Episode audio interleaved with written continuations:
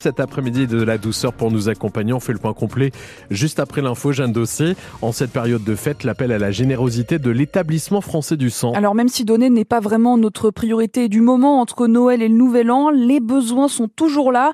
Chaque jour, 10 000 dons sont nécessaires partout en France. Alors pour montrer l'exemple, Pierre-Antoine Lefort a remonté la Manche à la Maison du Don à Amiens.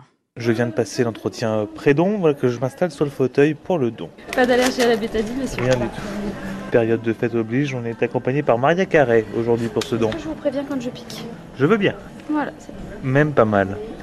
Vous appelez comment Mathilde. On a quand même beaucoup moins de donneurs en ces périodes de fête. Ce qui est dommage puisque ça pourrait être l'occasion de faire un petit cadeau de Noël euh, bénévolement, euh, de façon totalement désintéressée. Mais euh, on arrive quand même à faire venir certains donneurs. Je profite pour aller voir euh, mes voisins. Bonjour. Bonjour, euh, Alan. Vous êtes en, en don de plasma aujourd'hui. C'est bien ça, oui. Au moins, ça prend, on va dire, une trentaine de minutes. Puis si ça peut sauver du monde, c'est toujours ça. Pour au final, ça me coûte rien, moi. quoi. Ça se termine, monsieur. 7 minutes. C'est une période où, où les stocks sont relativement bas.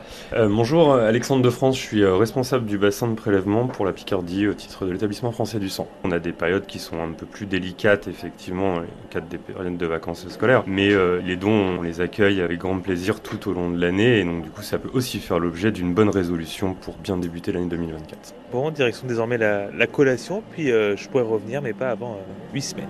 Eh bien, merci beaucoup. Merci à vous, monsieur. Je vous souhaite de bonnes fêtes de fin d'année. À l'année prochaine. La maison du don à Amiens qui est ouverte tous les jours sauf le dimanche et les jours fériés. À noter aussi à Abbeville aujourd'hui une collecte à la salle des fêtes 10h30 midi et demi 14h 18h30 pour les horaires. Un homme est décédé hier soir à Roy dans l'est de la Somme. Les secours ont été appelés vers 20h alors que la victime venait de faire un malaise dans un restaurant.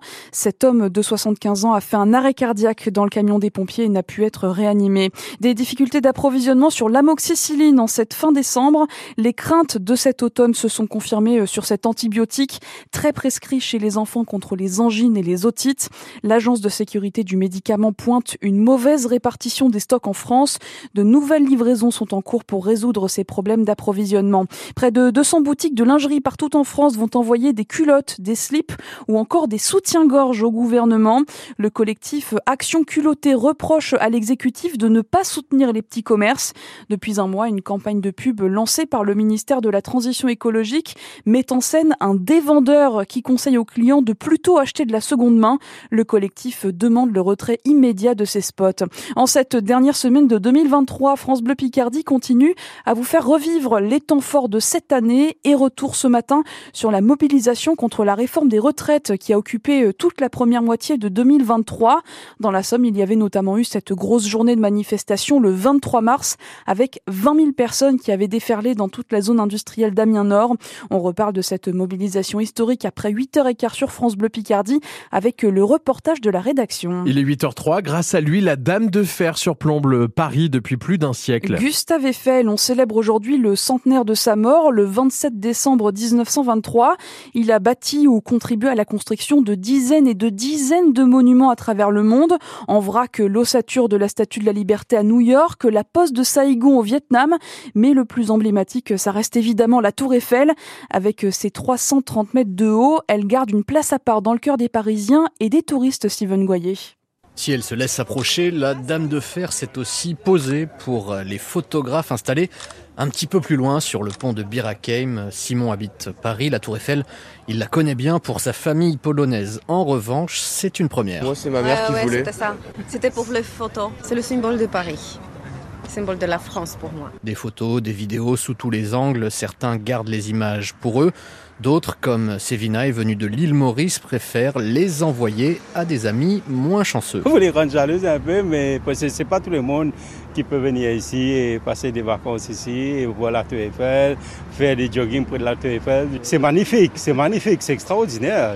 Il y a ceux qui aiment le monument avec les yeux et les autres, plus touchés par le symbole. C'est quelque chose de, de sacré. C'est le cas pour Abderrahim, marocain venu voir la Tour Eiffel pour la deuxième fois. C'est quelque chose qui montre pour moi la civilisation française en général.